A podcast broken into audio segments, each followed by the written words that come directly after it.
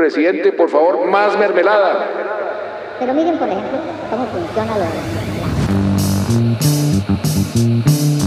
Más mermelada. Tenemos que acabar la mermelada. Bueno, estamos aquí en la segunda parte ya de nuestro, de nuestro análisis acerca de qué pasó en la campaña presidencial, parte 1 y ahora vamos a la parte 2 porque nos quedamos pues con muchas cosas que faltaron para hablar. Entonces retomemos, ¿no? Retomemos en, en lo que íbamos que ya... Sí, construyamos sobre lo construido. Construyamos sobre lo construido. Cambiemos a Colombia por medio de este podcast.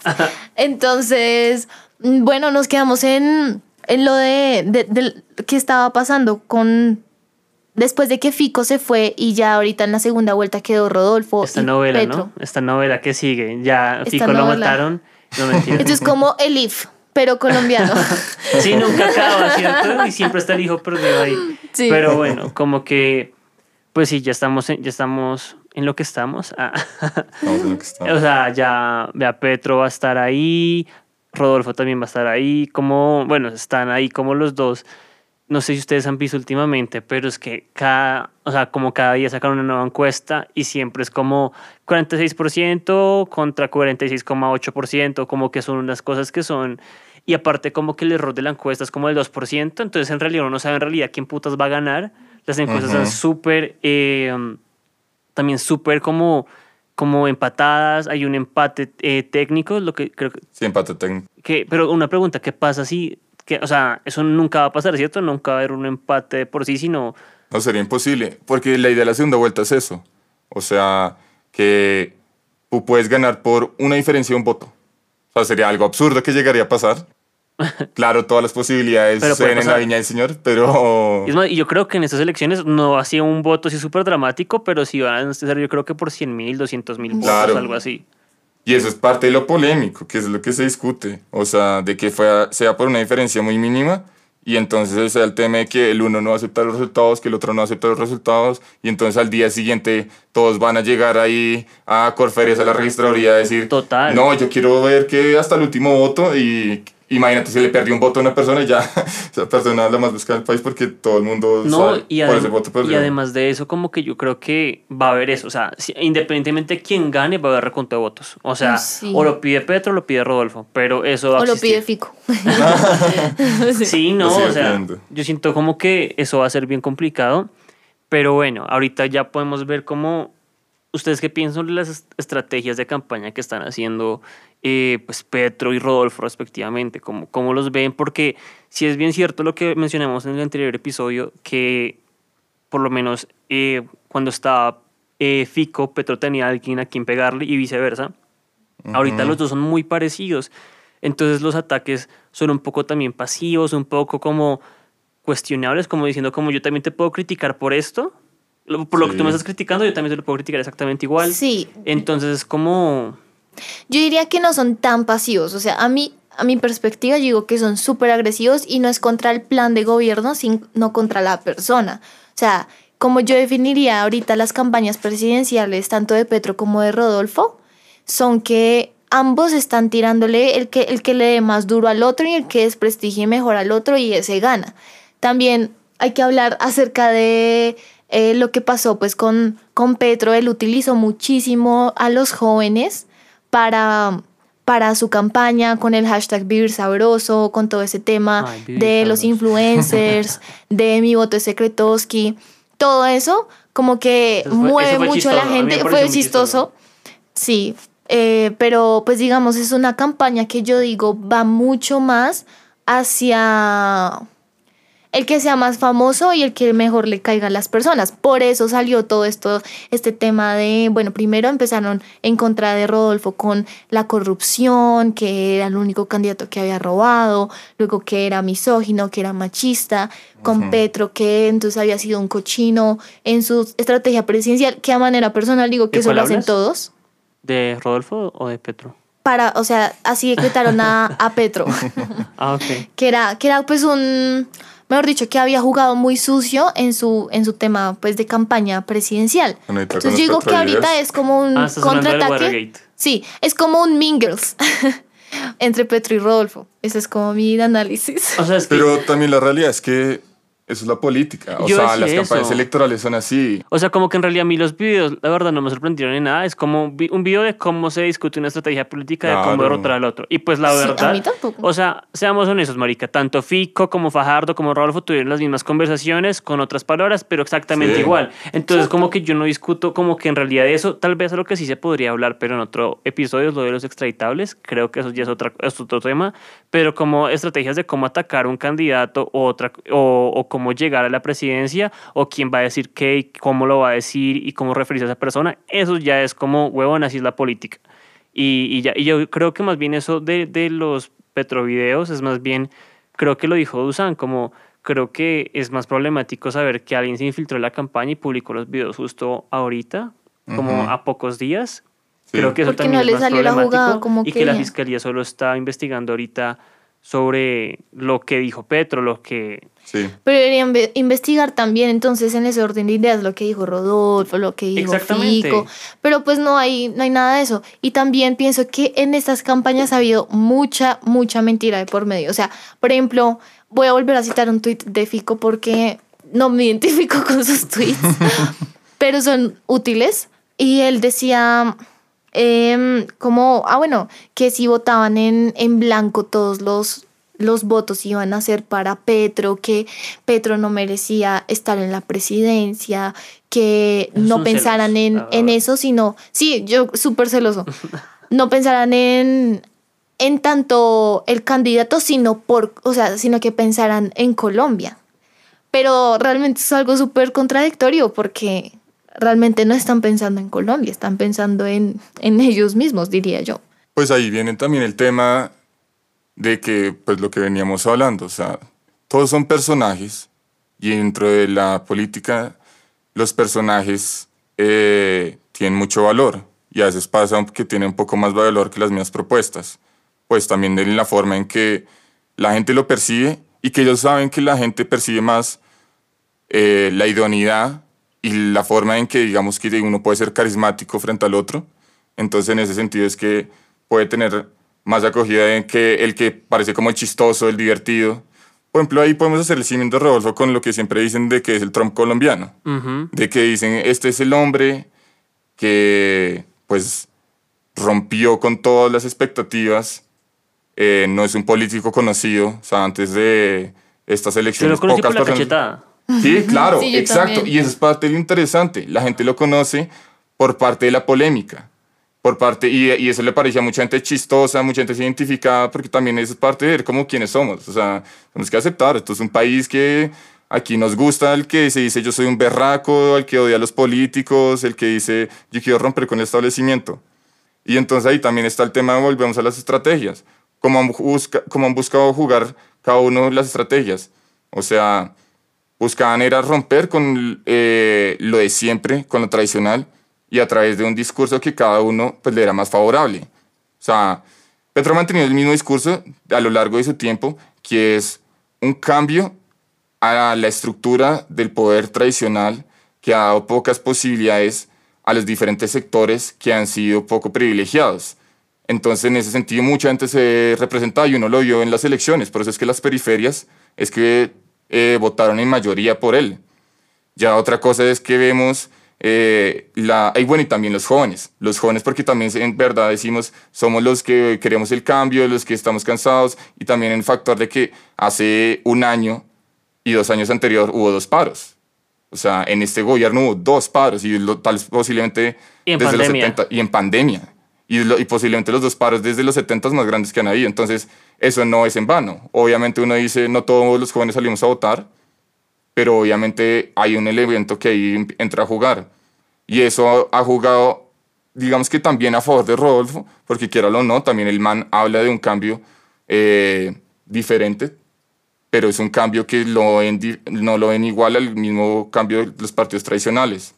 Y entonces ahí el tema está en quién llega al elemento emocional, porque la gente al final, lo que decíamos, no votan tanto las, por las propuestas, sino es cuál es el factor carismático que a mí me está cogiendo más. Entonces, por ejemplo, ahorita se habla de que estos son dos eh, discursos populistas.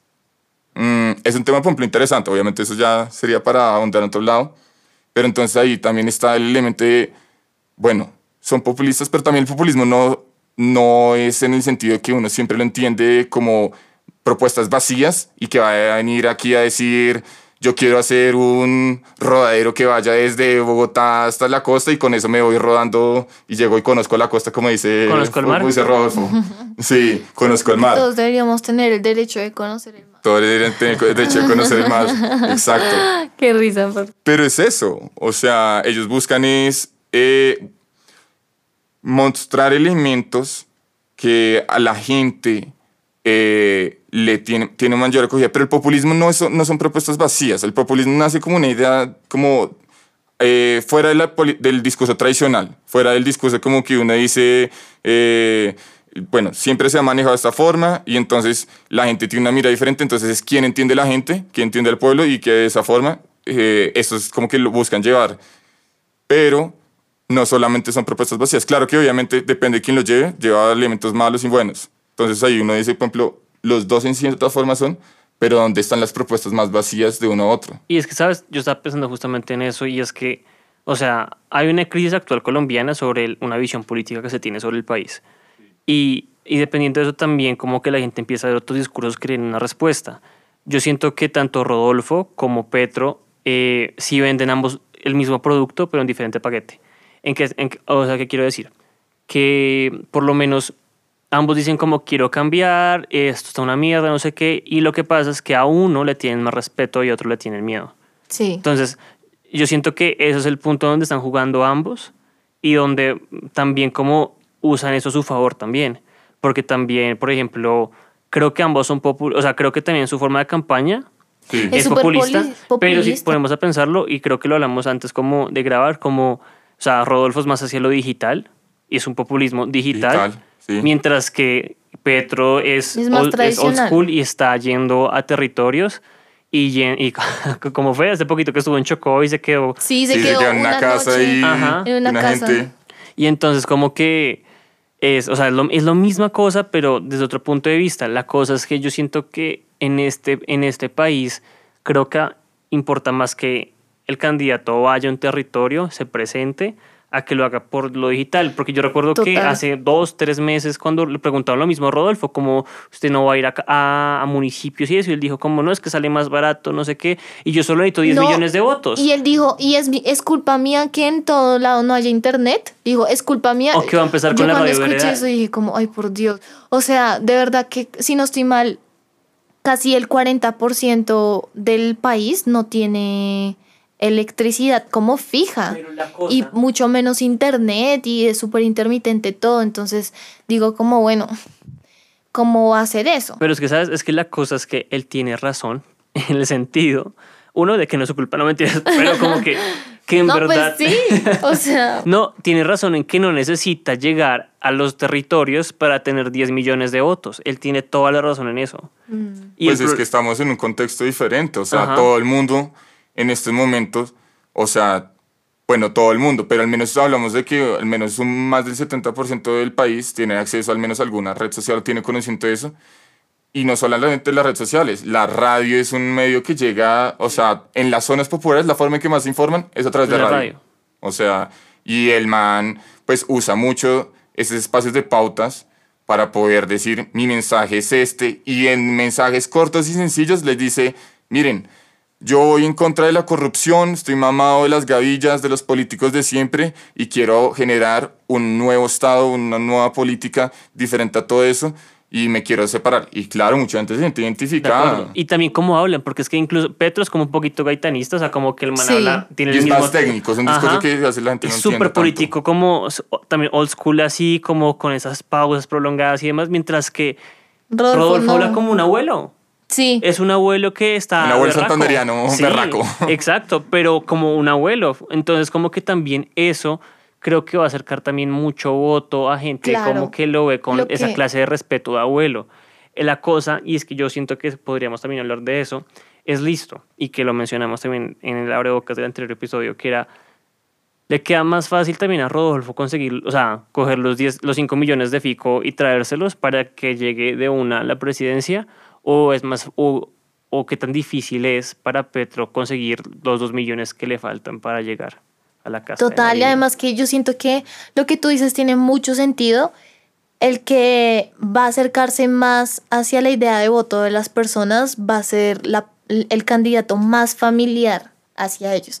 O sea, yo también por eso pienso que Petro ah, hizo eso de quedarse en la casa Sí. allá en Chocó, eh, para darle un mensaje a la gente y que diga, el único presidente que en verdad al menos una noche ha vivido como nosotros es este, o sea, él va a abogar por nosotros, nunca se le va a olvidar, yo no sé qué, pero pues realmente lo que ambos buscan es familiaridad. Es que yo creo que, por ejemplo, y también algo que es clave y creo que ayudó mucho también, por ejemplo, para los votos de Petro, en, como en, el- en los extremos del país, fue Francia.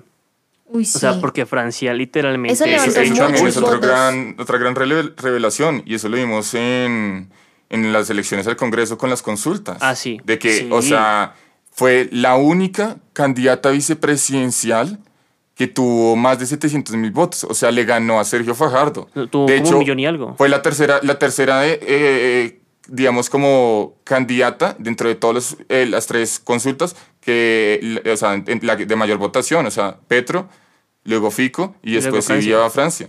Entonces es una muestra de que las periferias y, digamos, las nuevas ciudadanías, al, porque no solamente es, la- ella recolecta el voto afro, el voto indígena, los Sino votos minorías étnicos. reprimidas. Sí, o sea, la- la- el, el voto de las mujeres, el voto ecologista, porque ella es líder Sí. ambiental, eh, el voto joven, muchas personas, o sea, yo tengo amigos y amigas que dicen, yo no voto por Petro, yo quiero que Francia sea mi vicepresidenta. Sí. Entonces eso es interesante. Y, y es como parte de lo que también ahorita estamos viendo, de que la gente busca esos nuevos actores políticos que los vengan a representar. Pero bueno, también uno se pone a preguntar qué tan nuevos son, ¿no? Porque estamos hablando de Rodolfo, mucha gente dice que es como el outsider, o sea, como esa persona que no viene el, como la trayectoria política normal, pues obviamente Petro lleva más de 30 años haciendo política, representando partidos y movimientos que obviamente nunca han llegado al poder, pero pues él es, digamos, un político profesional en ese sentido. Rodolfo es apartado de la política en cierta forma, pero pues él viene de ser alcalde, Alcalde. fue concejal, polémico en los dos, destituido en los dos, con casos de corrupción en los dos. Y ahí uno dice, bueno, también esa es la trayectoria que nunca, que no, que no hacen tan visible, ¿no? Pero entonces él está también como ese personaje que la gente, pues como decíamos al inicio, no conocen y ven como el hombre que puede ser como diferente, también es un empresario. Y mucha gente le gusta eso. Total. Por eso también lo relacionan con el Trump colombiano, porque es como, es un hombre riquísimo, tiene más de 100 millones de dólares. Y tiene implantes. Y que no le va... ¿Tiene implantes? De pelo. Ajá, imagínate por eso, o sea... Y que no, y el que él dijo, ¿no? Que si llegaba a ser presidente iba a donar todo su sueldo. Sí. O sea, la gente dice, bueno, Muy este man AMLO. tiene mucha plata, es muy amplio y también, pues, eso nos va a reducir a que roben. Pero en realidad la gente lo que no piensa es que, en realidad, el que no, el que menos roba nada es el mismo. presidente al Pero- final. Pero, Nico, Sí, ya no, hay una cosa que yo quisiera como también poner, y es que ahí está la diferencia cuando, por ejemplo, hablamos de como un populismo, digamos, como un populismo más real, y lo que ya podría ser como una demagogia, o sea, ya que es simplemente propuestas vacías, o sea, cuando a ti te está diciendo este hombre que, mire, yo quiero acabar con la corrupción y eso qué me implica, qué me está diciendo ahí, y también como, y yo, y como el tipo chistoso y todo eso, o sea, el man está llegando a emociones que también, o sea, cuando a ti te dice, no sé, Petro, que quiero hacer un ferrocarril que conecte toda la costa, pues que obviamente la gente dice eso no es posible, pero pues está llegando a un punto que es realmente algo condicional a los contextos, o sea, que en verdad son parte de las necesidades. Otra cosa ya son cuando elementos que son más vacíos, que es como la corrupción, el ser viejo berraco, el que yo soy un empresario y a conducir el país como un empresario, pero que me está diciendo realmente ahí. Ahí en verdad el tipo lo que está buscando es eh, llegar a elementos más emocionales y entonces emocionales sin un factor realmente tomando en cuenta las necesidades de la gente, sino tomando en cuenta más bien eh, lo que hace que la gente pueda llegar a moverse como, ¿verdad? Que es como decir, como, oiga, Es que eso se llama el fenómeno de la posverdad. Aquí, Sí. Culturízate. Caro. Culturízate con Caro. Tu amiga. no mentira. Porfa. Eh, este, sí, se llama el fenómeno de la posverdad porque es un, es básicamente lo que tú dices. La gente ya no se guía en sus decisiones por cosas objetivas, por su razonamiento, por, digamos, investigar, por de verdad decir, bueno, esta persona, qué trayectoria tuvo, qué propuestas tiene y bueno, creo en él o no, eh, sino que se guían es más por emociones, por conceptos que incluso ellos ni siquiera entienden. O sea, tú así le preguntas, escuchas a, no sé, cualquier persona de aquí o de las regiones y le dices, eh, ¿por, qué, ¿por qué candidato va a votar? Y van a decir, pues porque yo voy a votar por el candidato que esté en contra de la corrupción, voy a votar por el candidato que no se robe la plata, pero realmente si tú le preguntas a esa misma persona, ¿qué es corrupción? Pues van a decir que robe. Entonces se están redundando en una misma idea que ellos tampoco ni siquiera saben qué significa, pues en su totalidad, eh, las palabras que están usando. Y eso es un fenómeno que nos pasa a todos, o sea, incluyéndome, y es algo de lo que hay que salir, ¿no? Pues para razonar bien. Y yo creo que, o sea, como, como también para finalizar, de alguna u otra forma, tanto Petro como Rodolfo nos venden técnicamente un mismo producto, como de la misma forma, pero en diferentes medios tal vez. Y también toca, o sea, y como que creo que antes de que usted vaya a votar, también toca que vea los medios en donde están divulgando las historias, porque por ejemplo hoy el tiempo que estamos grabando esto un domingo, eh, por ejemplo, la primera portada fue como pues que está muy reñida la, la carrera presidencial, pero después de eso como que muestran lo de los petrovideos, pero dejan pero no ponen en ninguna parte del periódico sobre el proceso que está Rodolfo o sobre la historia política que tiene Rodolfo, sino es como, ok, listo, nos está diciendo las encuestas, nos está diciendo como que está reñido y nos muestra luego también como algo que puede afectar también la decisión de voto frente a Petro, pero no nos, no nos muestra algo que también nos puede afectar la decisión de voto frente a Rodolfo. Sí, y también es el tema de realmente, si bien es importante quién es cada persona, la coherencia que ellos tienen con su discurso, ¿verdad? ¿Qué nos están proponiendo? O sea, uno está proponiendo algunos elementos que pueden ser cuestionables y es parte del discurso democrático el que se cuestione eso, pero el otro hay elementos que también uno dice que me está diciendo frente a lo que pues no dice. O sea, qué es lo que me dice en términos ambientales, en términos de género, en términos de trabajo, que hay ahí, porque eso también es parte de nuestra realidad. Hay muchos temas que creo que la gente tiene que también empezarse a cuestionar, y que no siempre Sí. uno hace. y ver si estás antes de- votando por un gobernante o, o si estás votando por un amigo o alguien que te caiga bien.